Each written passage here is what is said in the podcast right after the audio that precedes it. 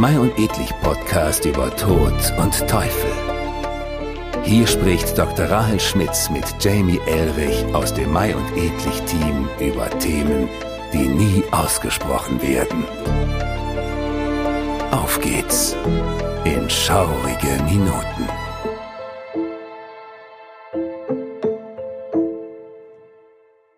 Und damit hallo und herzlich willkommen zur mittlerweile zehnten Folge von Memento Macabre, dem Mai und Edlich Podcast über Tod und Teufel zur Ausstellung Tod und Teufel, die wir jetzt noch bis Januar im Kunstpalast in Düsseldorf sehen dürfen. Mein Name ist Jamie Elrich aus dem Team von Mai und Edlich und ich mache wie immer das Ganze natürlich nicht alleine, sondern habe immer noch dankenswerterweise unsere Expertin für das Macabre dabei, nämlich Dr. Rahel Schmitz. Hallo Rahel. Hallo Jamie. Rahel, Weihnachten ist bei dir auch schon so sehr wie bei mir. Ja, sicherlich. Äh, das Haus ist dekoriert. Ich sitze hier mit einem warmen Tee. Und ja, was soll ich sagen? Natürlich bietet auch ein Fest wie Weihnachten viel Stoff für unseren Podcast. Ja, das glaube ich nämlich auch. Einmal, um vielleicht einen kurzen Rückzug auf äh, die letzte Folge zu machen, zu der wir wirklich sehr wohlwollendes Feedback aus unserer Community bekommen haben. Einmal danke dafür.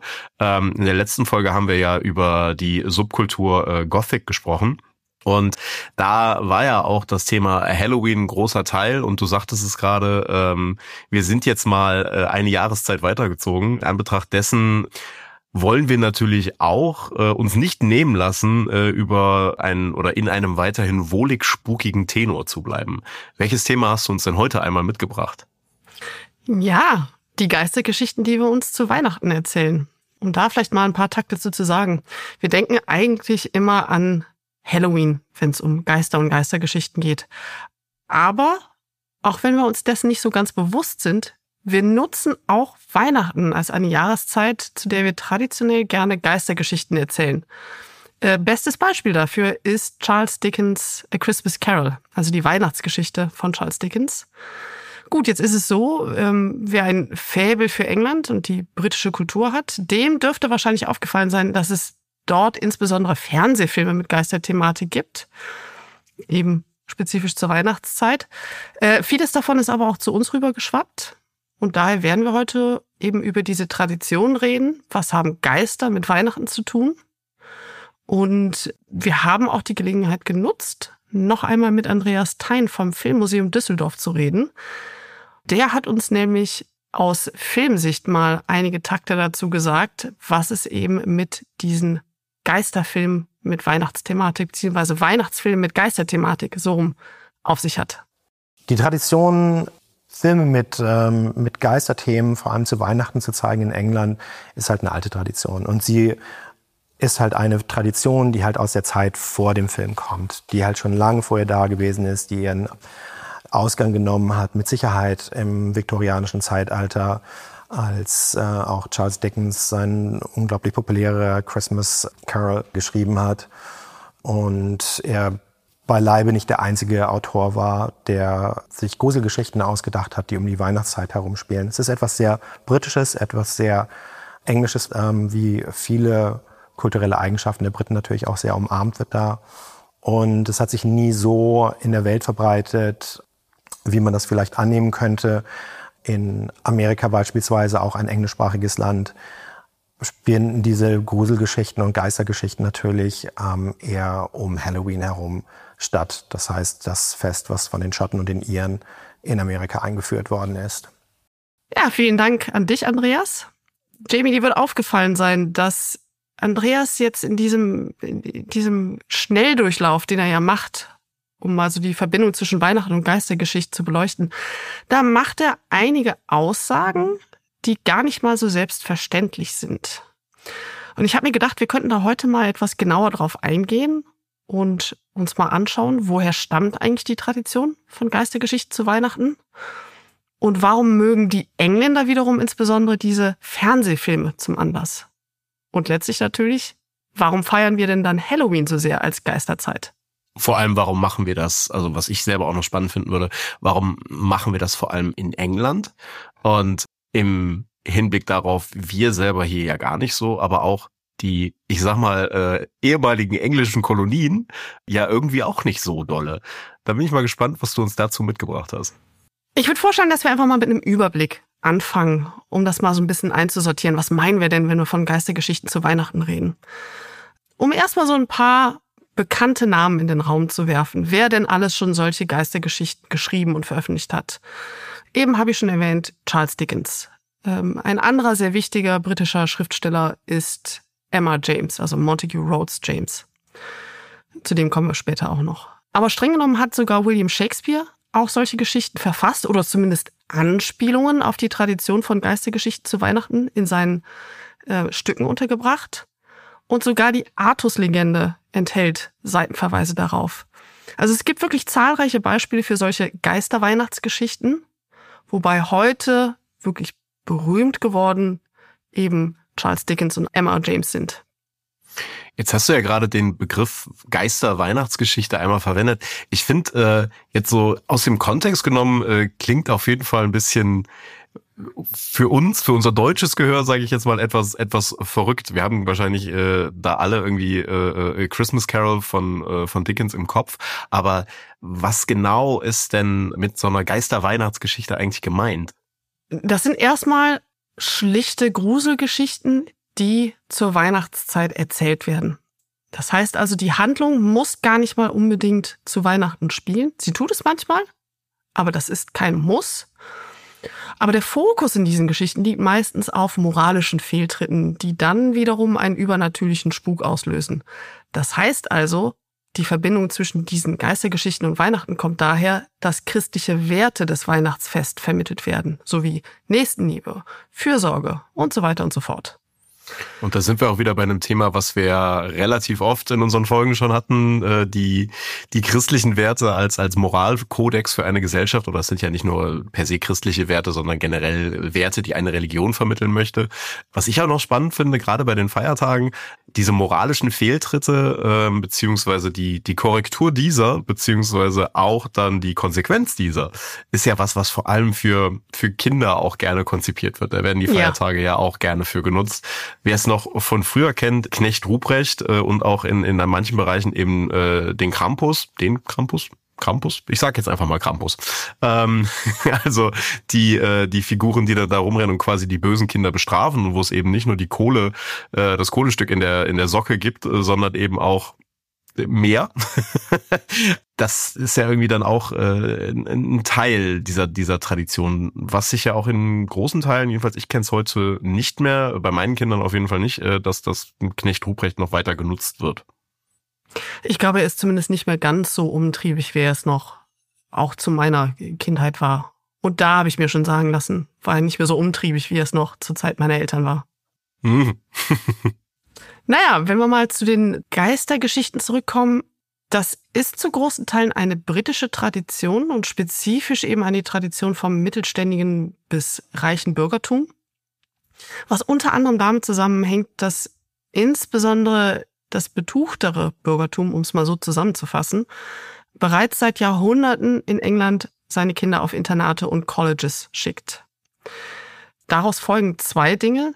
Zum einen im Internat wiederum gibt es dann so End-of-Term-Festigkeiten, wo ähm, das Lehrpersonal und die Schüler gemeinsam feiern, weihnachtlich auch feiern.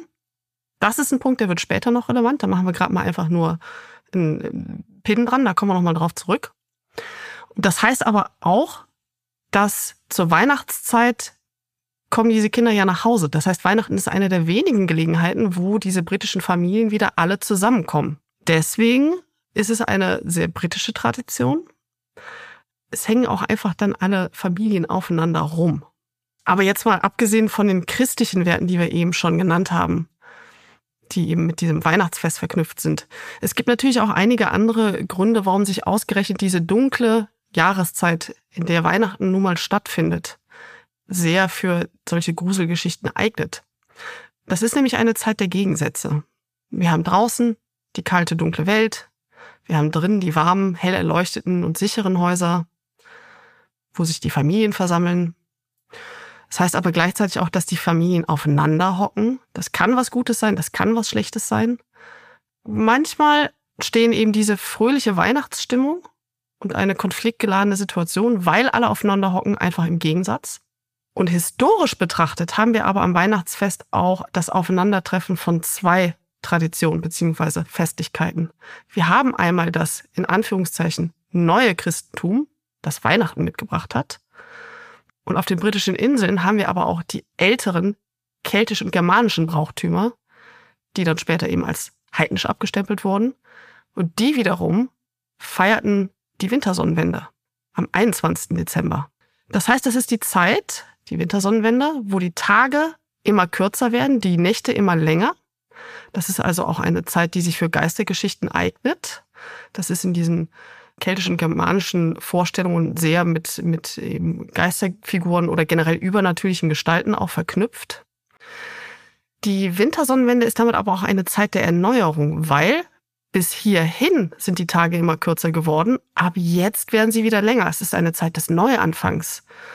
Und mit der Zeit haben sich eben Elemente aus diesen beiden Traditionen, Weihnachten und Wintersonnenwende, miteinander vermischt. Darunter auch der Gedanke, dass eben diese dunkle Jahreszeit die Zeit der Gespenster ist.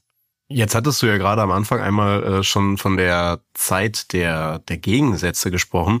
Ähm, ich finde auch, äh, dass ja die Zeit des, des Jahresende ist ja auch in gewisser Art und Weise äh, die Zeit der Reflexion. Also gerade wenn wir die Punkte aufnehmen, die du genannt hast, mit ähm, die sicheren Häuser, in denen sich äh, Familien dann eben versammeln, man kommt ein bisschen zur Ruhe. Durch die Ruhe kommt eben die Idee, dass man jetzt mal so reflektieren kann. Jedenfalls bei älteren Leuten, ne, dass die Kinder das noch nicht machen, ja. ist irgendwie auch klar. Ähm, aber äh, die Frage nach dem, was für ein Jahr war das und äh, was war gut in diesem Jahr, was was lief schlecht. Ich glaube, dadurch kann ich mir halt auch vorstellen, kommt halt oftmals die Idee auch, dass man, ähm, dass man sich über moralische Fehltritte halt äh, Gedanken macht oder darüber, was war in diesem Jahr eben gut, was war in Anführungszeichen böse, was lief nicht gut. Das ist der eine Punkt. Und der andere Punkt, da greife ich jetzt ein, ein, Stück weit vor, aber äh, wenn wir gleich nochmal über die äh, Geschichten äh, sprechen von, ähm, von Menschen und ihren moralischen Fehltritten, die eben einen, einen gewissen Spuk auslösen, ist es ja auch durch diese Besinnlichkeit, die, die, die das Zusammensein der Familie hat, vielleicht auch die Idee von so einer gewissen Hybris, dass man sich so darüber stellt über diese Leute und sagt, guck mal, zum Glück sind wir alle so lieb und guck mal, was passiert, wenn man böse ist. Natürlich gibt es dann auch diesen, diesen Character Arc, dass die Bösen auch im Hinblick auf A Christmas Carol am Ende dann ja auch gut werden, wo man dann sagt, guck mhm. mal, es ist doch viel besser, wenn alle gut sind. Und da spielt ja auch eben dieses Ideal rein, dass man selber auch so hochjazzt in der Weihnachtszeit, sage ich jetzt mal, und was so spätestens nach dem ersten mit der Gesamtfamilie verbrachten Weihnachtstag irgendwie auch äh, sich in Wohlgefallen auflöst, wenn man merkt, ah, so so äh, so schön und dem Ideal entsprechend, wie wir uns das gewünscht haben, ist es leider gar nicht. Ja, das ist das, was ich eben auch ein Stück weit meine mit die Familien hocken aufeinander. Das kann was Gutes sein, das kann was Schlechtes sein. Ich glaube genau diesen Gegensatz auch zwischen Ideal und Realität ist natürlich auch ein Anlass. Hm, es hat mal eine, eine, eine Filmkritikerin, die ich sehr mag, Alexandra West, hat das mal ausgedrückt auf die Frage, warum Horrorfilme zu Festlichkeiten wie Weihnachten oder Thanksgiving so beliebt sind. Da hat sie das ausgedrückt als, naja, man kriegt von allen Seiten immer vorgelebt, dass das so was Schönes, Festliches, Familiäres sein muss, dass es manchmal schwierig wird, diesen Druck einer Erwartungshaltung auszuhalten. Und genau solche Horrorfilme geben da einem mal kurz zwei Stunden Pause von wo man das mal aus ja. einer anderen Perspektive betrachten kann. Ja, das, das finde ich, finde ich einen sehr schönen Gedanken. Das ist so ein bisschen wie ein, äh, ja, so ein Ventil einfach, das es genau. gibt, ne? Ja, genau. Sehr schön. Ähm, jetzt hattest du ja schon ähm, zu Beginn einmal darüber geredet, dass wir in dieser Folge einen gewissen, gewissen England-Fokus haben werden. Und äh, jetzt haben wir uns ein Stück weit vorgearbeitet. Wo genau finden wir denn jetzt äh, auch im Hinblick der, der Tradition diesen England-Fokus äh, deiner Meinung nach? Ja, das ist unter anderem eben eine Sache, die Andreas auch schon erwähnt hat, nämlich die Geister-Weihnachtsgeschichte ist eine Tradition aus der Zeit vor dem Film. Und ich würde sagen, die Schlüsselzeit hier führt uns mal wieder ins viktorianische Zeitalter, also sprich in den Großteil des 19. Jahrhunderts. Um das nochmal kurz ins Gedächtnis zu rufen, auch wenn wir jetzt in den vergangenen Folgen echt schon ein paar Mal über die Viktorianer geredet haben, das ist also das Zeitalter von England unter der Königin Victoria. Es ist eine Epoche mit unglaublich vielen Umwälzungen, Kolonialismus, Imperialismus, wir haben die Industrialisierung und die Urbanisierung. Es ist also eine Zeit, wo das ganze Land nach vorne drängt. Damit kommt aber auch eine gewisse Instabilität, insbesondere eine Instabilität der eigenen Identität. Denken wir mal an den Kolonialismus. Es ist damit also auch eine Zeit, wo nicht nur englische Werte in die Welt hinausgetragen werden über den Kolonialismus, sondern wo natürlich auch die bisher fremden und exotischen, in Anführungszeichen, Kulturen auf die britischen Inseln gebracht werden. Und das ist, glaube ich, für die Tradition der Geistergeschichte der Dreh- und Angelpunkt. Denn was dadurch passiert, durch diese interkulturellen Einflüsse, es stellt sich die Frage, was das eigentliche kulturelle Erbe Englands ist. Um es mal simpel auszudrücken, aus der Sicht der Engländer, wer sind wir? Was ist das Englische? Was ist das Urenglische? Was macht uns eigentlich aus? Das heißt, was wir haben im viktorianischen Zeitalter ist ein Bestreben vieler verschiedener Kulturschaffender, Traditionen, die eben dieses Urenglische ausmachen, zu identifizieren, sie zu erhalten und sie zu fördern. Und eine der Traditionen, die da eben erkannt wurde als das macht uns aus, ist die mündliche Tradition zur Weihnachtszeit, Geistergeschichten zu erzählen. Das wurde also dann als Heritage, als Cultural Heritage, als kulturelles Erbe deklariert. Und es war unter anderem Charles Dickens, der in diesem Zusammenhang besonders umtriebig war. Nicht nur, weil er eben A Christmas Carol geschrieben hat, das wurde um das mal kurz historisch einzuordnen, am 19. Dezember 1843 veröffentlicht. Und A Christmas Carol ist auch sofort sehr beliebt geworden. Also die Geschichte ist ihrer Zeit schon sehr gut angekommen. Sondern Charles Dickens hat auch mehrere von solchen Erzählungen geschrieben. Er hat Essays zum Thema verfasst, wie wichtig die Geistergeschichten zur Weihnachtszeit sind. Und er war auch der Herausgeber zweier Magazine, bei denen er die Weihnachtsausgaben immer maßgeblich mitgeformt hat ähm, indem er explizite Aufrufe gemacht hat für Geistergeschichten, die veröffentlicht werden sollten, für Essays, die geschrieben werden sollten und so weiter und so fort. Das heißt, Charles Dickens hat die Weihnachtsgeistergeschichte nicht erfunden, aber er hat den Trend maßgeblich befeuert. Das ist natürlich auch eine, eine, eine Aufgabe für einen einzelnen Mann, sage ich jetzt mal, der das ja irgendwie in seiner in seiner einen Lebenszeit unterbringen muss. Mir persönlich war tatsächlich auch äh, Charles Dickens fairerweise als als einziger bekannt. Deswegen ähm, bin ich bin ich sehr froh mal wieder, dass ich dich hier hab, um äh, mein mein Wissen hier zu verbreitern. Jetzt ist Charles Dickens ja eben auch, wie wir alle wissen, nicht unsterblich gewesen. Wie ging das denn dann danach weiter? Ist dieser Trend dann, also ich kann mir das wahrscheinlich selber beantworten, der Trend ist wahrscheinlich nicht abgeebbt, aber wie äh, ist das passiert? Oder wer war hier derjenige, der da maßgeblich geholfen hat?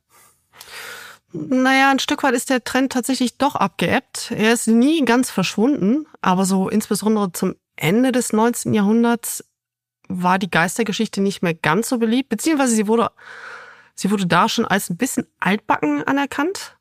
Diese, dieser Tiefpunkt hat sich nicht lange gehalten. Denn Anfang des 20. Jahrhunderts erscheinen die Geschichten von dem eben schon erwähnten Emma James, auch ein Brite, der die zweite wichtige Figur ist, die man im Zusammenhang dieser Geschichten kennen muss. Emma James, ähm, hier wichtiger Hinweis, der ist nicht zu verwechseln mit Henry James, der unter anderem das Durchdrehen der Schraube verfasst hat, sondern Montague Rhodes James ist nochmal ein anderer Schriftsteller. Der war unter anderem, wenn er eben keine Erzählung geschrieben hat, Altertumsforscher. Das heißt, er hat auch eine Verbindung zur Universität gehabt. Jetzt kommt der Punkt, den ich eben schon angeteasert habe nämlich die Internate und Colleges. Emma James war von 1905 bis 1918 ein, ähm, der Provost im renommierten King's College in Cambridge. Also ein Provost ist eine Amtsbezeichnung aus dem angloamerikanischen Raum. Das ist ein Beamter, der dem Dekan untergeordnet ist. Hat viel mit Lehrplan und Lehrangelegenheiten zu tun. Und unter anderem in dieser Rolle als Provost war James auch verantwortlich für die jährliche Weihnachtsfeier, die jährliche End-of-Term-Festlichkeit. Bereits bevor er diesen Posten innehatte, hat James seinen Kollegen häufiger schon mal einige seiner, seiner Werke vorgelesen, einige seiner Geistergeschichten. Aber in dem Moment, wo er diese Weihnachtsfeier äh, veranstalten sollte, hat er das auch da als feste Tradition etabliert. Das heißt, das Vorlesen von Geistergeschichten wurde mit Emma James dann Teil der Weihnachtsfestlichkeiten am King's College. Was jetzt genau James Geistergeschichten ausmacht, da kommen wir gleich noch zu, wenn wir mal ein bisschen in das eine oder andere Werk eintauchen. Was jetzt historisch betrachtet wichtig zu wissen ist, ist, dass es auch insbesondere die Geschichten von James sind, die den Weg bereiten für die Geistergeschichte, wie sie dann im britischen Fernsehfilm erscheint. Hm, James Geschichten wurden von vielen Filmemachern der BBC als ideale Vorlage für Fernsehfilme auserkoren. Was damit zu tun hat, dass sie sich ähm, mit geringen Mitteln gut verfilmen ließen und man auch eben nicht unbedingt aufwendige Special Effects dafür brauchte. Und besonders berühmt geworden ist dann die Fernsehreihe A Ghost Story for Christmas, die ursprünglich in den 1970ern lief, von 1971 bis 1978 und seit 2005 auch wieder neu belebt wurde. Also heute erscheinen wieder regelmäßig solche Geister-Fernsehfilme, die auf der BBC ausgestrahlt werden. Und gerade die BBC ist ja auch als ähm, ich sag mal, Haus- und Hofsender Englands, das ist, ist ja im Endeffekt äh, das Äquivalent zum öffentlich-rechtlichen bei uns, ja. ähm, mit einem sorry, lieber öffentlich-rechtlichen, aber mit einem qualitativ sehr viel hochwertigeren. Drehbuchteam. Da ist man auch mittlerweile sehr äh, sehr viel bombastischer unterwegs und hat sich sehr viel größere äh, äh IPs da gesichert, also äh, Intellectual Properties, ne, also so so verschiedene Marken quasi, ne, sei es jetzt, dass man früher äh, eben Ghost Story for Christmas hatte, dieses Jahr gibt's äh, oder seit seit rund 20 Jahren, glaube ich, gibt's auch jedes Jahr äh, einen neuen, einen neuen Doctor Who Christmas-Film. Äh, wer ja. Doctor Who jetzt nicht kennt, das ist so ein bisschen wie Perry Rodan aus Großbritannien, sage ich jetzt mal, so ganz grob, sehr Sci-Fi-lastig, sehr viel Zeitreisen, aber die machen halt auch so Weihnachtsgeschichten eben. Mhm. Und das ist halt auch alles von der BBC dann da umgesetzt, die eben, und ich glaube, da macht es dann eben auch Sinn, dass, äh, dass äh, die BBC sich äh, die, die Stories von, von James dann da gesichert haben. Das ist ja auch ein Stück weit deren Aufgabe, dann eben auch solche traditionelleren Themen da einmal aufzugreifen.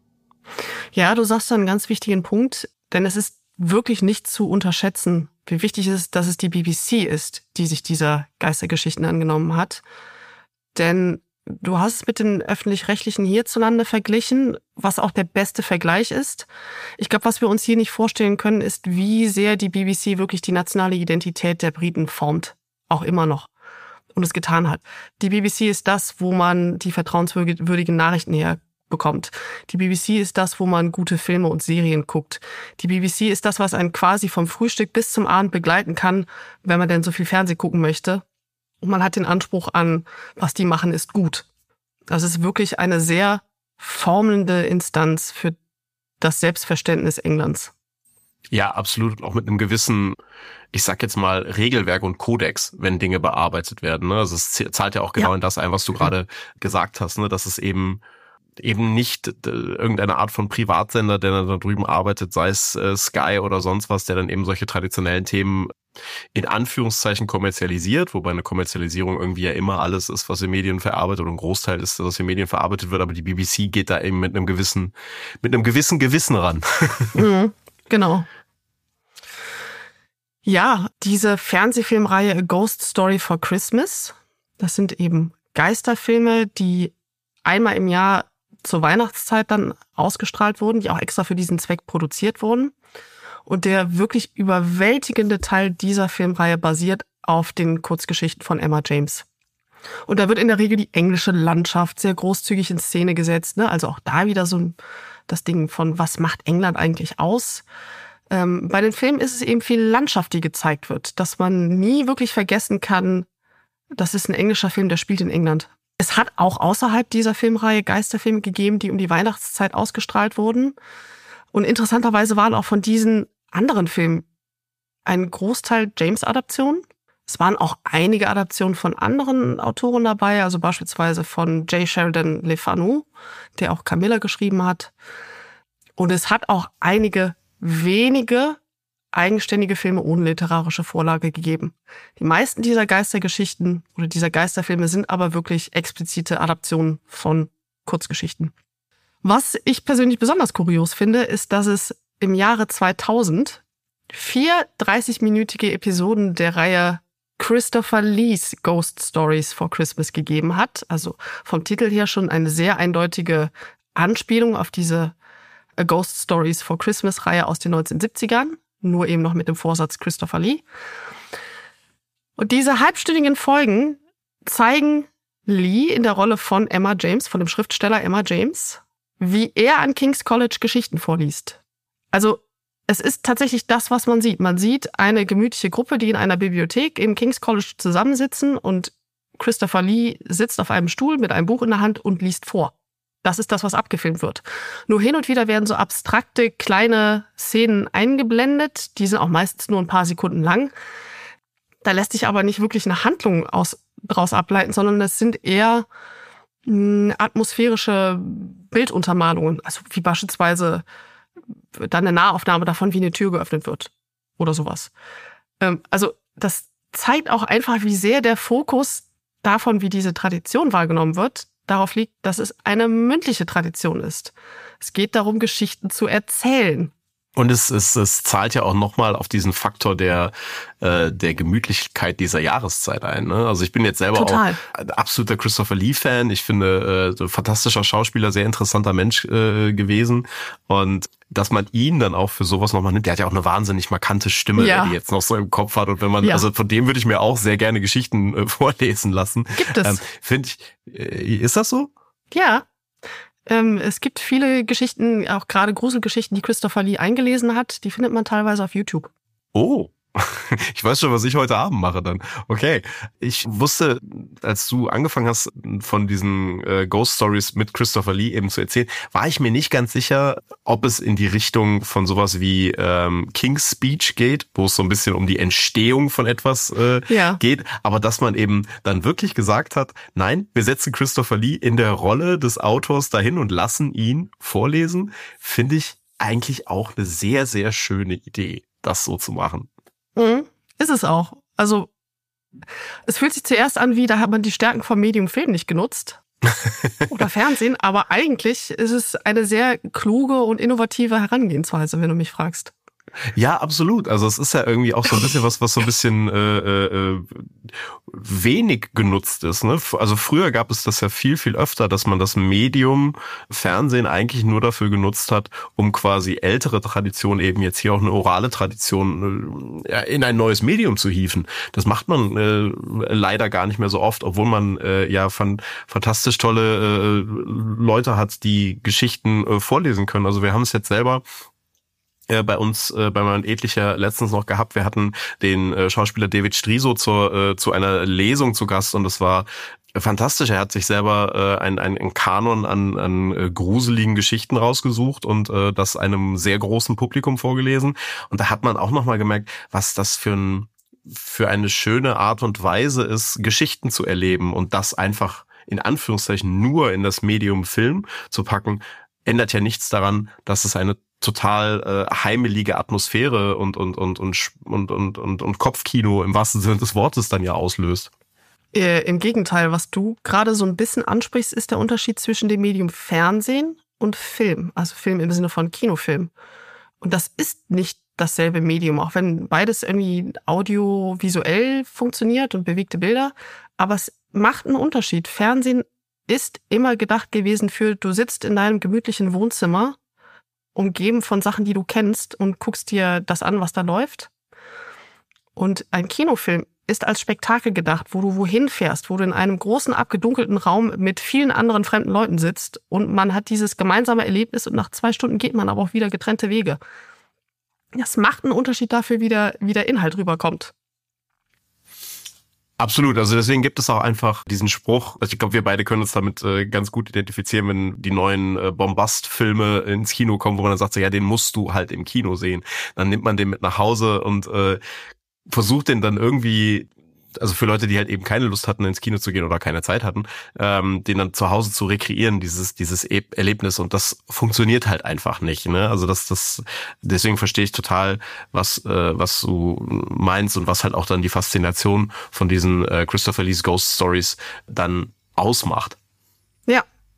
Also Ja, ich finde in dem Zusammenhang halt auch den Begriff, um jetzt vielleicht das Thema einmal abzuschließen, dass wir nicht zu weit abdriften in so eine äh, andere Diskussion, diesen Begriff von äh, ich habe mir ein Heimkino gebaut, das finde ich immer so irreführend, weil ich mir denke so, nee, das wird halt niemals das gleiche sein. Also Ja. das ist halt dann, das wirst du niemals rekreieren können, weil das Erlebnis Kino ist eher gleichzusetzen wie das Erlebnis Theater, das Erlebnis Musical. Du wirst es da viel, viel intensiver erleben, als du es jemals zu Hause neu gestalten kannst.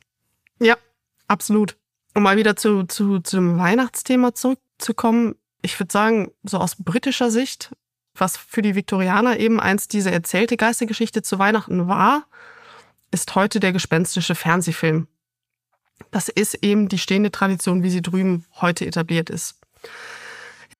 Historisch betrachtet ist die Tradition der Geisterweihnachtsgeschichte allerdings nochmal deutlich älter als Charles Dickens.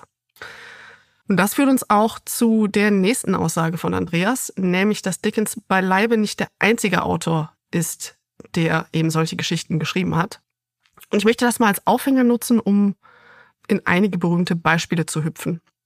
Also, wenn wir über historische Beispiele sprechen, so wenn ich überlege, ähm, was, was mir dann da so einfallen würde, jetzt bin ich da natürlich nicht so der Experte wie du, aber zum Beispiel Shakespeare ist eine Sache, da haben wir uns alle mal mit auseinandergesetzt und sicherlich gibt es ja, ähm, was mir so aus dem Gedächtnis einfällt, äh, gerade in Hamlet und Macbeth haben wir ja immer äh, Aspekte drin, die äh, irgendwie Spukgeschichten sind, also sei es eben, wenn wir wirklich eben von den Hexen am Kessel sprechen oder eben auch bei Shakespeare das Wintermärchen, die dieses Setting sogar haben, ne, Winter- oder Weihnachtszeit, also das sind ja alles da schon mal so historische ähm, Geschichten, die wir mit drin haben.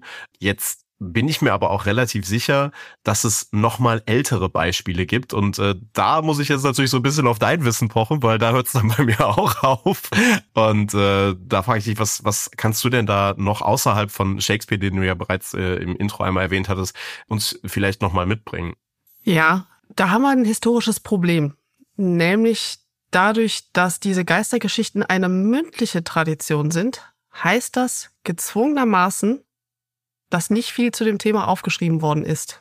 Das heißt, wie alt die Tradition tatsächlich ist, ist heute sehr schwer nachzuvollziehen. Aber diese, diese drei Stücke von Shakespeare, die du eben erwähnt hast, die sind schon mal ganz relevant aus einem ganz einfachen Grund. Nämlich die machen allesamt eher kleinere Seitenverweise auf diese, auf diese Spukgeschichten, die zur Winter- oder auch eben Weihnachtszeit erzählt werden. Ne, Nur so in dem Nebensatz.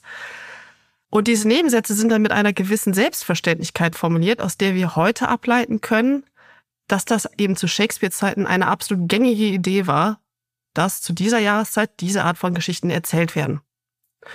Und das sind Hinweise, die können wir ein Stück weit in, in, ein Stück weiter in der Vergangenheit nachverfolgen, unter anderem auch in der Artus-Legende.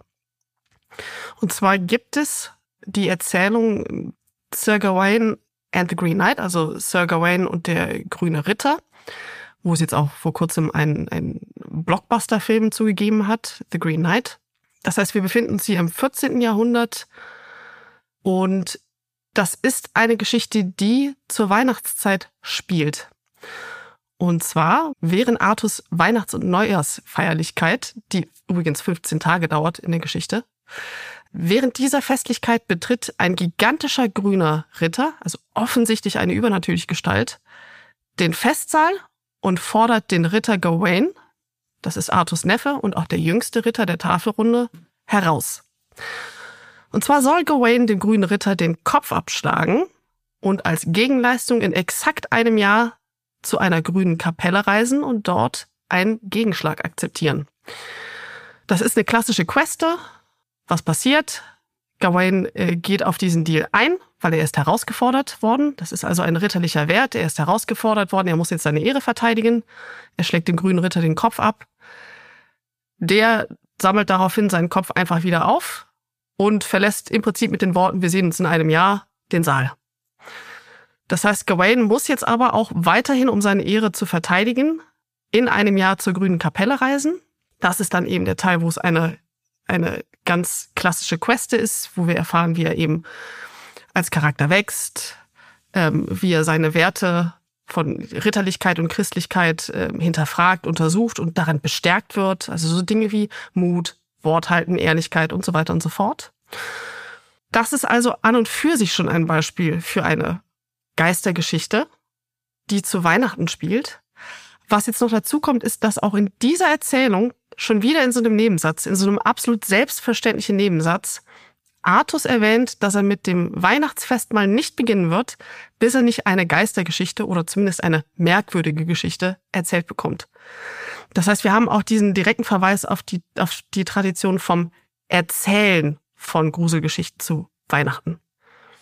Das ist ja jetzt auf jeden Fall, ich glaube, das älteste Beispiel, was wir jetzt einmal mitgebracht haben. Ich finde das auch total spannend, weil ich kannte die Begrifflichkeiten, also mit der Artus-Legende sicherlich hat man sich immer mal wieder auseinandergesetzt. So en Detail kannte ich die Geschichte jetzt auch noch nicht. Und äh, hier sehen wir ja jetzt auch zum einen, du hast es schon erwähnt, ne, das sind die Werte von Ritterlichkeit und Christlichkeit. Es geht wieder in irgendeiner Art und Weise in der Erzählung um einen Moralkodex, ähm, der hier weitergetragen wird. Ich würde gern einmal zu einer Story, die wir jetzt schon sehr, sehr oft erwähnt haben, weitergehen. Und das ist eben Charles Dickens A Christmas Carol. Ich finde, also ich würde vielleicht einmal kurz die Geschichte für diejenigen, für die fünf Leute da draußen, die noch nicht wissen, worum es in Dickens A Christmas Carol geht, würde ich das einmal versuchen, grob zusammenzufassen. Also A Christmas Carol ist die Geschichte vom Großkapitalist und Geizhals Ebenezer Scrooge, der in der Nacht vor Weihnachten von drei Geistern heimgesucht wird. Also Scrooge selber ist ein Mensch, der, das wird auch in der Geschichte und in, in seinen Reiterationen davon sehr, sehr breit getreten, der einfach generell kein guter Mensch ist. Er er äh, ist sehr knauserig, er hat ein Helferlein, dessen Sohn wiederum auch krank ist und dem, den beutet er eigentlich auch nur aus und will ihm nicht wirklich Geld an die Hand. Und ist einfach ein sehr, sehr unangenehmer Mensch und dementsprechend auch einfach in der Geschichte komplett alleine. Und in der Nacht vor Weihnachten wird er von drei Geistern heimgesucht. Das ist nämlich einmal der Geist der vergangenen Weihnacht, der Geist der gegenwärtigen Weihnacht und der Geist der zukünftigen Weihnacht. Und ähm, sie führen Scrooge durch durch Zeit und Raum und zeigen halt, was seine Art zu leben äh, an Auswirkungen nicht nur auf ihn, äh, auf die Menschen um ihn herum, als auch um seinen Erbe, gerade der, der Geist der zukünftigen Weihnacht äh, zeugt halt einfach davon, ne, dass sich niemand, äh, niemand wird es gut vermissen, wenn er stirbt. Und äh, die führen ihm das halt vor Augen und bewegen ihn dadurch dazu, also dadurch, dass sie ihm das Leid der Menschen in seiner Umgebung zeigen, auch das kaputte Erbe in dem Sinne von, von ihm, zeigen ihm, zeigen ihm das und führen dann dazu, dass, dass er ein besserer Mensch werden möchte. Im Endeffekt wacht er dann am Weihnachtstag auf äh, als geläuterter Mensch und äh, äh, ja tut alles, was man so als guter Mensch tun kann, ist sehr spendabel und äh, geht zu seinem zu seinem Helfer hin und äh, beschert ihm ein schönes Weihnachten. Und äh, ja also so ein typischer äh, Character Arc, äh, in dem der Charakter einmal komplett äh, geläutert wird. Das ist so der Tenor der Geschichte und ähm, ich glaube, was, was so die Verfilmung angeht, da haben wir alle diverse Varianten davon schon mal der klassischen Variante der Christmas Carol gesehen. Ich selber kenne tatsächlich die Disney-Variante mit Dagobert Duck am, am besten noch. Ich weiß aber, Rahl, dass es bei dir so ist, dass du äh, eher noch eine andere Variante kennst. Ja, mein erster Berührungspunkt mit der mit äh, A Christmas Carol war die Muppets Weihnachtsgeschichte von 1972 mit Michael Caine als Scrooge. Und jetzt so rückblickend finde ich das sehr spannend, dass es für dich der Disney-Film war, für mich der Muppets-Film. Und du eingangs aber erwähnt hast, dass äh, wir Weihnachten oft auch nutzen, um eben so Moralkodizee für Kinder aufzubereiten. Und dass dann diese Geschichte für uns beide in ihrer Kinderversion der Einstieg war, ist schon sehr spannend. Ist auch ein ähm, bisschen doller. Also ich weiß auf jeden Fall, die Disney-Variante, ich weiß jetzt nicht zu 100 Prozent, wie es in der Muppets-Variante ist, aber in der Disney-Variante, der, der Geist der zukünftigen Weihnacht äh, war, glaube ich, äh, tatsächlich der Grim Reaper. Also wirklich ein, ein, ein Sensenmann. Ähm, in der Muppets Weihnachtsgeschichte, das ist, ich finde den Film super bis heute. Und der Teil, der Geist der zukünftigen Weihnacht, den finde ich bis heute auch gruselig. Das ist eine sehr große Gestalt, die in sehr, äh, einen sehr schweren, festen Umhang gewickelt ist. Kein Gesicht. Das ist quasi, also sie hat eine, eine Kapuze auf und da drin nur ein schwarzes Loch. Und die ist immer von Nebel umwabert. Das heißt, man kann noch nicht mal sehen, hat diese Gestalt Füße oder schwebt sie? Es spricht nicht. Und das ist auch der Vorlage von Charles Dickens, muss man sagen, eigentlich ziemlich gerecht, denn auch da der Geist der zukünftigen Weihnacht ist einfach der gruseligste Geist hat natürlich auch viel mit dieser Idee von, du musst jetzt dein Schicksal in die Hand nehmen, du musst dich jetzt ändern. Denn sonst werden schlimme Dinge passieren. Also es hat natürlich auch viel mit einer Angst vor dem, was kommt. Angst vor dem, was passiert ist, das macht uns nicht viel. Aber Angst vor dem, was kommen könnte, da haben wir nochmal ein ganz anderes Gewicht hinter das, das ist ja auch das, was das Ganze visuell so spannend macht im, im Zuge auf das, wie der Geist der zukünftigen Weihnacht aussieht. Auch der, der, der Geist der, der diesjährigen Weihnachtsnacht oder der Geist der vergangenen Weihnacht, die werden ja visuell nochmal komplett anders dargestellt. Also ich glaube, der, ja. der Geist der diesjährigen Weihnacht, der hat sowas von einem menschlichen Füllhorn. Also er ist sehr, sehr, sehr, sehr pompös ausgestattet. Er sieht sehr, sehr relativ liebevoll einfach auch. Ja. Und ähm, ich glaube, der, der Geist der vergangenen Weihnacht ist auch eher so ein, so ein, ähm, ja, wie so ein Geist eher, ne? Es ist so eine, so eine wie so eine Art ja. Elfe. Ja. Ja, ja. Es gibt natürlich noch zahlreiche andere Verfilmungen, das hast du ja eben auch äh, genannt. Ich würde sagen, die, die vielleicht noch mit am bekanntesten ist, ist äh, Die Geister, die ich rief von 1988 mit Bill Murray in der Rolle von Frank Cross, das ist eben, wie sie Scrooge dann in diesem Film genannt haben, ne, wo die Geister dann beispielsweise New Yorker Taxifahrer sind. Also das ist einfach auch eine Geschichte, die versucht, Charles Dickens Vorlage in die 1980er, also ihrer Zeit in die Jetztzeit zu versetzen und dann auch nochmal vor dem Hintergrund neu zu betrachten. Was, wie ich sagen muss, etwas ist, was sich generell mit der Vorlage gut machen lässt. Weil sie hat in ihrem Grundtenor sehr allgemeine Werte. Ne, Scrooge, du hast einen menschenverachtenden Lebensstil, ändere dich. Und diese sehr allgemeinen Werte kann man sehr epochengenau aufarbeiten. Ähm, um mal ein Beispiel zu nennen. Die Muppets Weihnachtsgeschichte endet damit, dass Scrooge für einen seiner Mitarbeiter nicht nur ein, eine Weihnachtsgans spendiert, sondern er isst sie auch mit ihnen zusammen. Es wird also quasi ein großes Familienfest wo er dann zu dieser Familie hinzustößt. Das ist in Charles Dickens Vorlage nicht so. Da spendiert er zwar die Gans, aber er feiert dann mit seiner eigenen Familie. Was etwas damit zu tun hat, dass eben im 19. Jahrhundert das auch vor dem Hintergrund von Klassenwerten nicht ziemlich gewesen wäre. Da wären zwei Klassen miteinander vermischt worden. Das wäre dieser Zeit nicht angemessen gewesen. Heute wird das meistens anders interpretiert. Ne, das ist einfach mal so ein sehr simples Beispiel, wie sich die Geschichte updaten lässt und warum sie, glaube ich, bis heute auch immer noch so beliebt ist. Und ich glaube, das ist auch was, was ähm, sich für den Drehbuchschreiber, sobald du eine Verfilmung hast, musst du ja mit dem Medium noch mal ein bisschen anders umgehen. Ähm, es lässt sich auch noch mal klarer dadurch differenzieren, dass du in den Verfilmungen Scrooge einfach keine Familie und keinen Nächsten haben lässt. Also ja. Äh, ich meine, also ich weiß, dass es bei der Disney-Variante auf jeden Fall so ist, dass er einfach gar keine Familie hat. Er hat niemanden. Er ist alleine. Ähm, das lässt ihn noch mal mehr als als traurigen, trockenen Einbrötler äh, äh, Einbrötler, ein Siedler dastehen und das, das, das stellt es nochmal mehr heraus. Und bevor ich das vergesse, ich will noch einen kleinen Funfact reinschmeißen, weil ich glaube, sonst explodiere ich heute in diesem Podcast noch. ähm, der Name Scrooge war, weil ich die ganze Zeit von dieser Disney-Variante erzähle, war damals für den für einen der Erfinder der ganzen Duck-Charaktere, nämlich Karl Barks, äh, war tatsächlich die Vorlage dafür, dass Dagobert Duck im Englischen Scrooge McDuck heißt. Also ähm, weil es, weil die, weil die einfach dieselben Charaktereigenschaften teilen. Es ist auch so, dass der Charakter Scrooge McDuck, also eben Dagobert Duck im Deutschen, in äh, einer Weihnachtsgeschichte äh, sein, sein, seine Premiere hatte. Also der ist äh, kurz nach dem Zweiten Weltkrieg ist er in, äh, in einer Weihnachtsgeschichte, äh, die heißt im englischen Original Christmas on Bear Mountain, ist er das erste Mal aufgetreten und da war er dann eben der der komische Onkel äh, Scrooge McDuck, der halt wahnsinnig reich, aber auch wahnsinnig unsympathisch ist. Da schließt sich dann der Kreis, denn äh, in der Disney-Variante wird natürlich der Charakter Scrooge auch äh, von Dagobert, also eben von Scrooge McDuck gespielt. Ja. Das war tatsächlich ein sehr schönes Fun Fact. Danke dafür. um jetzt mal vielleicht den Sprung zu machen zu den Geschichten von Emma James. Da hatte ich ja eben versprochen, dass wir noch ein bisschen drüber reden, was dessen Werk denn so auszeichnet. James hat nur Kurzgeschichten geschrieben, dafür aber viele Kurzgeschichten. Unter anderem Der Kupferstich, Pfeife und ich komme zu dir, mein Freund. James ist in Deutschland oder in deutschen Übersetzungen lange Zeit ein bisschen vergessen worden. Der ist zwar immer mal wieder übersetzt worden, aber es hat lange gedauert, bis mal wirklich Sammelbände erschienen sind, die sich seinem Werk wirklich widmen. Und schaut man sich an, was jetzt diese Erzählungen auszeichnet, und wenn man mehrere davon liest, mal so drei, vier, dann wird man sehr schnell feststellen, das sind sehr formelhafte Geistergeschichten. Die passen oft in ein und dieselbe Schablone. Und trotzdem, oder vielleicht gerade wegen dieser Verlässlichkeit, haben sie ihren Reiz.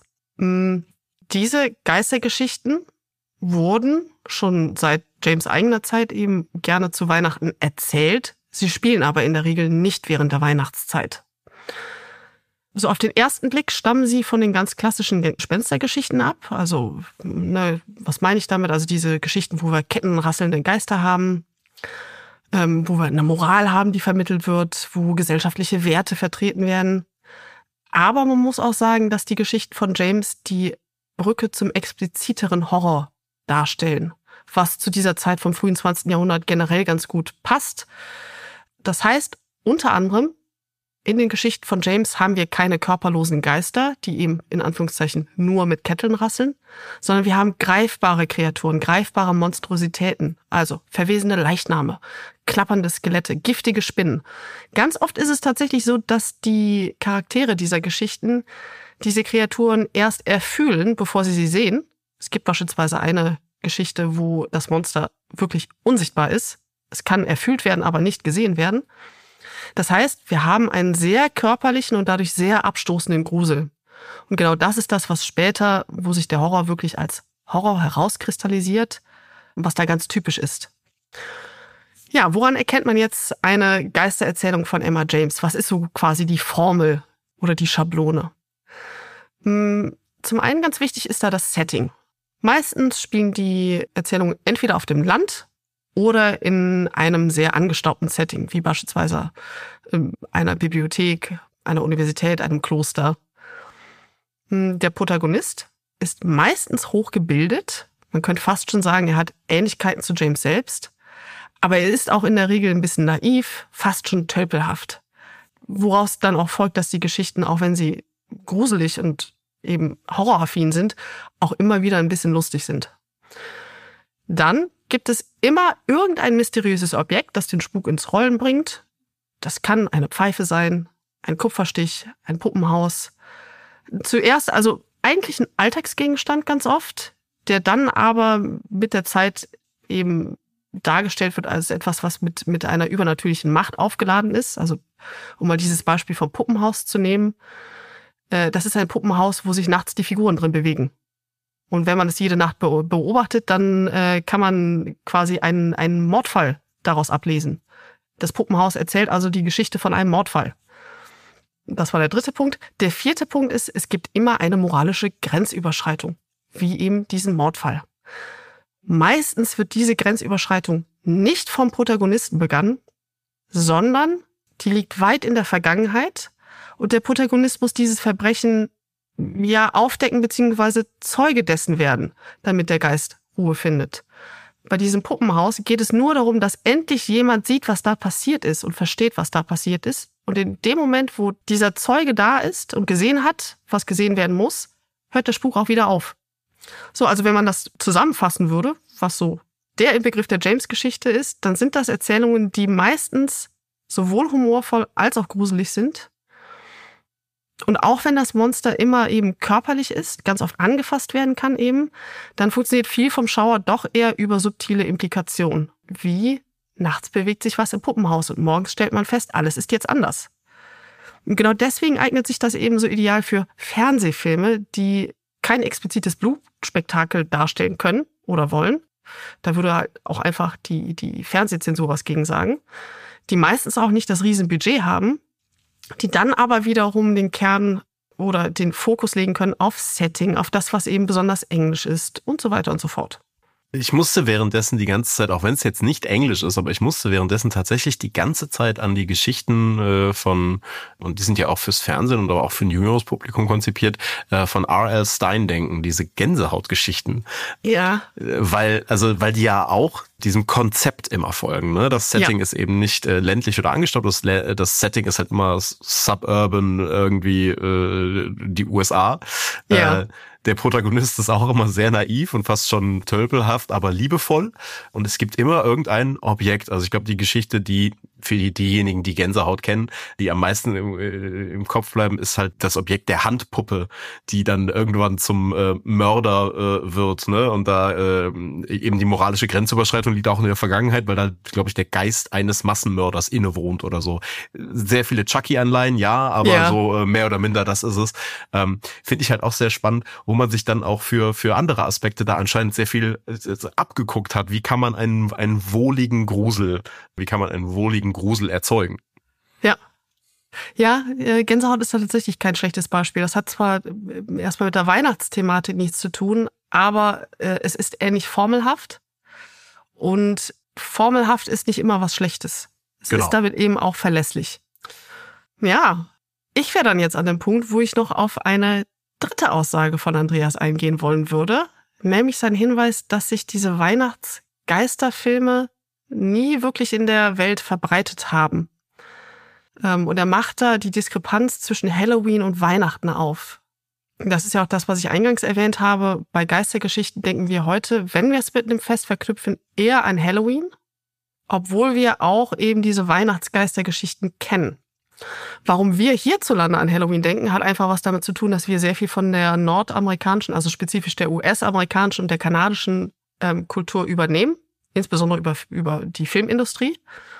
Jetzt ist aber natürlich die Frage, USA, Kanada, das sind ja die ehemaligen britischen Kolonien. Hätten sie nicht eigentlich diese Weihnachtsgeister-Tradition der Engländer übernehmen müssen? sollte man denken, dass sie das getan haben. Äh, die Frage haben wir uns ja irgendwie auch am, ganz am Anfang einmal gestellt. Ich weiß aber auch, dass du uns das jetzt einmal in Ruhe beantworten kannst, warum das nicht so ist. Ja, warum Halloween die große Sache geworden ist, das liegt schlicht und ergreifend daran, wer in die neue Welt ausgewandert ist. Das waren hauptsächlich Schotten, Waliser und Iren. Also die, die Iren beispielsweise waren die größte Migrationsgruppe im 19. Jahrhundert, was damit zu tun hatte, dass Irland eben diesen semi-kolonialistischen Status zur britischen Krone hatte. Das hat was mit der großen Hungersnot zu tun. Diese Migrationsgruppen wiederum, die haben selber gar nicht den Bezug unbedingt zu dieser Weihnachtsgeistergeschichte gehabt, sondern die haben die Tradition von Sauen gehabt. Also äh, Vorabend von Allerheiligen, das, was dann später eben Halloween wurde, das kommt wiederum viel von den Kelten und Germanen. Sprich, der 31. Oktober ist das Fest Sauen, was den Start der Winterzeit markiert das sind ja auch Gruppen, die nicht, nicht nur ähm, historisch gesehen eine andere Tradition hatten, sondern diese auch sehr, sehr bewusst und mit Absicht im Gegensatz zu allem, was England gemacht hat, gepflegt haben. Mhm. Ähm, eben aus dem Grund äh, dieser, dieser Semi-Kolonialisierung äh, dieser Länder. Ne? Das, das war ja schon, dass man sich mit Absicht sehr stark äh, von, der, von England und der englischen Krone abgrenzen wollte. Ja. Ja, wenn man das mal versucht, sich in Zahlen oder in Relationen vorzustellen, Ende des 19. Jahrhunderts bilden die Schotten und Iren beziehungsweise die, deren Nachfahren zusammengenommen in Kanada eine deutlich größere Gruppe als die englischstämmigen Menschen. Das heißt, da gilt einfach das Recht dessen, wer in welchen Zahlen was mitgebracht hat. Deswegen ist Sauen einfach das wichtigere Fest geworden weil mehr Leute drüben waren, die es gefeiert haben, als die die Weihnachtstradition aufrechterhalten hätten. Und was dann noch dazu kommt, ein wichtiger Unterschied zwischen dem, was wir heute als Halloween kennen und Weihnachten. Sauen und damit auch Halloween ist kaum klar definiert. Also es gibt beispielsweise keinen Schutzpatron, keinen religiösen Schutzpatron. Und damit bietet sich das Fest als, ich sag mal, als eine Art Container an, der einfach mit vielen kulturellen und religiösen Praktiken aufgefüllt werden kann, wo also Menschen verschiedenster Herkunft zusammen feiern können. Was natürlich gerade in einem Land, was dabei ist, sich aus einem Haufen Migrationsgruppen zusammenzusetzen, sehr, sehr wichtig ist. Was ja im Umkehrschluss auch so ein bisschen das ist, muss man sagen, was im Endeffekt auch aus, äh, mit unserem modernen Weihnachtsfest passiert ist. Ne? Also wenn wir gucken, was, was wir an christlichen Traditionen und eben auch an keltischen oder jetzt übergreifend genannt mal heidnischen Traditionen dafür übernommen haben, da hat man auch sich so ein, so ein, so ein Containerfest gebastelt, ein Stück. Ein Stück, ja. Ich würde trotzdem sagen, dass wir da natürlich noch einen sehr starken christlichen Bezug drin haben. Aber ja, auch das wird aktuell stark aufgeweitet zumindest. Das bedeutet aber jetzt nicht, dass es in den USA und Kanada überhaupt keine Verbindung zu, äh, zwischen Weihnachten und Horror gibt. Ähm, um mal auf zwei von mehreren Beispielen genauer einzugehen. Es gibt die Kurzgeschichte The Festival vom Horrorschriftsteller H.P. Lovecraft, der auch Anfang des 20. Jahrhunderts schrieb ähm, und Emma James interessanterweise sehr bewunderte. Vielleicht ist The Festival also auch so ein bisschen seine persönliche Hommage an James. Äh, jetzt muss man sagen, Lovecraft hatte ohnehin einen England-Fimmel, ähm, weswegen ich sagen würde, dass diese Kurzgeschichte nur bedingt zählt. Er hat sich selber quasi immer eigentlich mehr als Engländer als Amerikaner gefühlt. Was aber an der Geschichte spannend ist, ist, dass Lovecraft gezielt darauf anspielt, dass Weihnachten nur der Name ist, den die Christen einem Fest gegeben haben, was eigentlich schon viel älter ist. Also er geht auf diesen in Anführungszeichen heidnischen Ursprung des Weihnachtsfests durchaus ein. Das ist jetzt nicht historisch akkurat oder so, aber das ist schon Dreh- und Angelpunkt. Also kurz erklärt, worum geht's in der Geschichte? Ähm, es gibt ein Dorf, Kingsport heißt es, in dem diese uralte und ursprüngliche Tradition von Weihnachten, bevor es Weihnachten hieß, aufrechterhalten wird. Und äh, diese Tradition ist, um hier nicht zu viel zu spoilern, natürlich alles andere als harmlos. Wer jetzt so ein bisschen das Werk von Lovecraft kennt, kann sich eigentlich schon denken, wohin die Reise geht. Irgend, irgendwer muss irgendwoher beschwört werden und auch das wird am Ende passieren. ähm, ein anderes Beispiel sind die Black Christmas Filme. Das ist ursprünglich ein kanadischer Film gewesen von 1974. Der ist hierzulande unter dem etwas klobigen Titel Jessie, die Treppe in den Tod erschienen. Genau, da geht's da geht's um ein Verbindungshaus einer College-Schwesternschaft, wo ähm, die, die, die Schwestern eben zusammen Weihnachten feiern. Die fahren also nicht nach Hause. Und dann erhalten sie auf einmal obszöne Anrufe. Nach und nach verschwinden dann die Figuren. Also sie werden ermordet. Und mit der Zeit finden die noch übrig gebliebenen heraus, dass die Anrufe aus dem Haus stammen. Das heißt, irgendwo im Haus versteckt sich noch eine Person. Dieser ursprüngliche Black Christmas Film von 1974, der gilt inzwischen als Vorläufer und auch Inspirationsquelle für John Carpenters Halloween, weil er einfach das Slasher-Genre sehr maßgeblich vorbereitet hat. Man sagt immer im, im Horror, dass es den Slasher-Film, was ein stehendes Subgenre ist, eigentlich maßgeblich erst seit 1978 gibt, also seit Halloween. Seitdem gibt es eben eine feste Genreformel. Und dieser Film Jesse, die Treppe in den Tod, das ist eben der Wegbereiter für die Formel oder einer der Wegbereiter für diese Formel. Ich kenne tatsächlich auch nur den, den Trailer davon. Ich habe den Film jetzt nie gesehen. Ich weiß nur, dass der Trailer davon halt sehr, sehr oft mir gezeigt wurde, wenn es darum ging, guck mal, was für ein brutaler Film zu der Zeit schon. Das war ja, äh, also du sagtest es halt eben, ne? es war eben noch vor Halloween, ist aber gleichzeitig einfach ein Film, der gar nicht so, also jedenfalls in, in, in meiner Bubble gar nicht so die äh, Bandbreite irgendwie erfahren ja. hat, äh, im Gegensatz eben zum originalen Halloween. Was ich immer sehr schade finde. Also ich finde den Film empfehlenswert.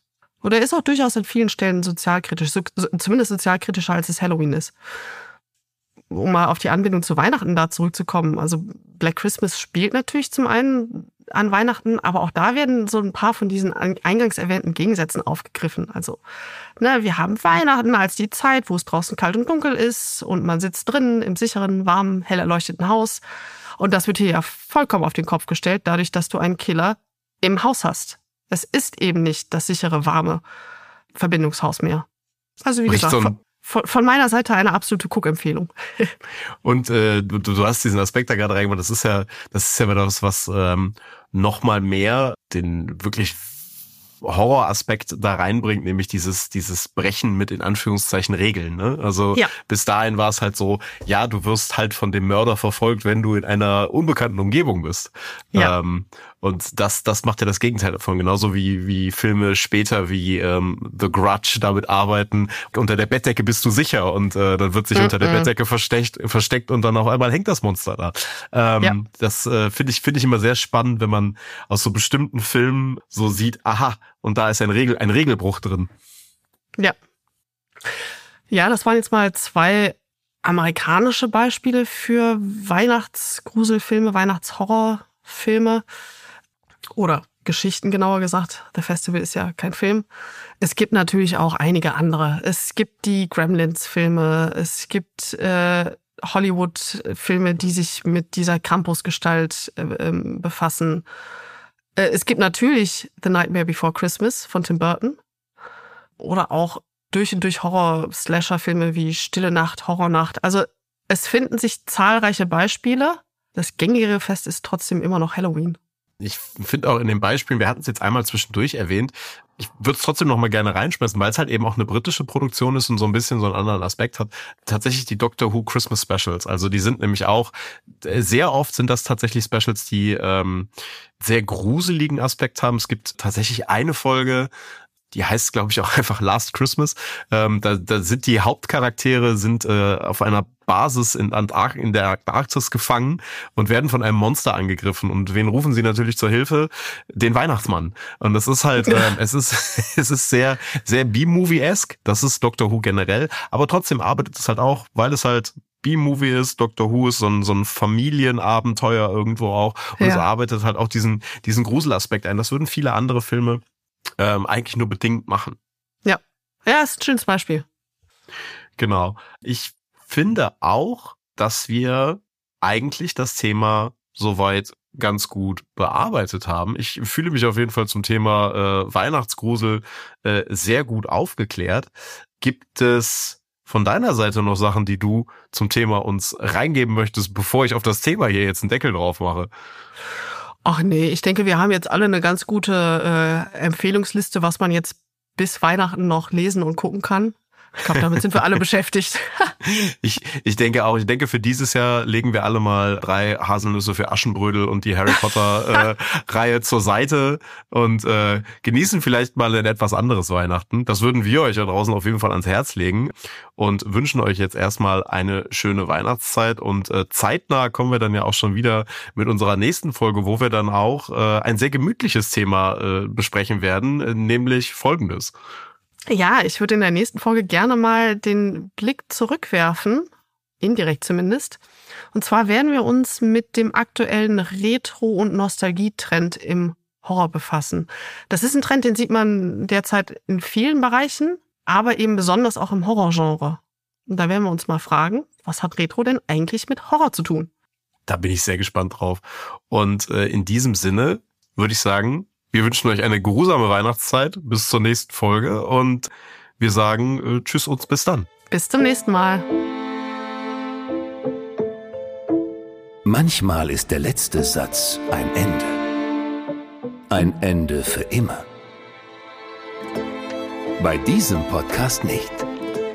Das war Memento Macabre, ein Mai und Edlich Podcast über Tod und Teufel.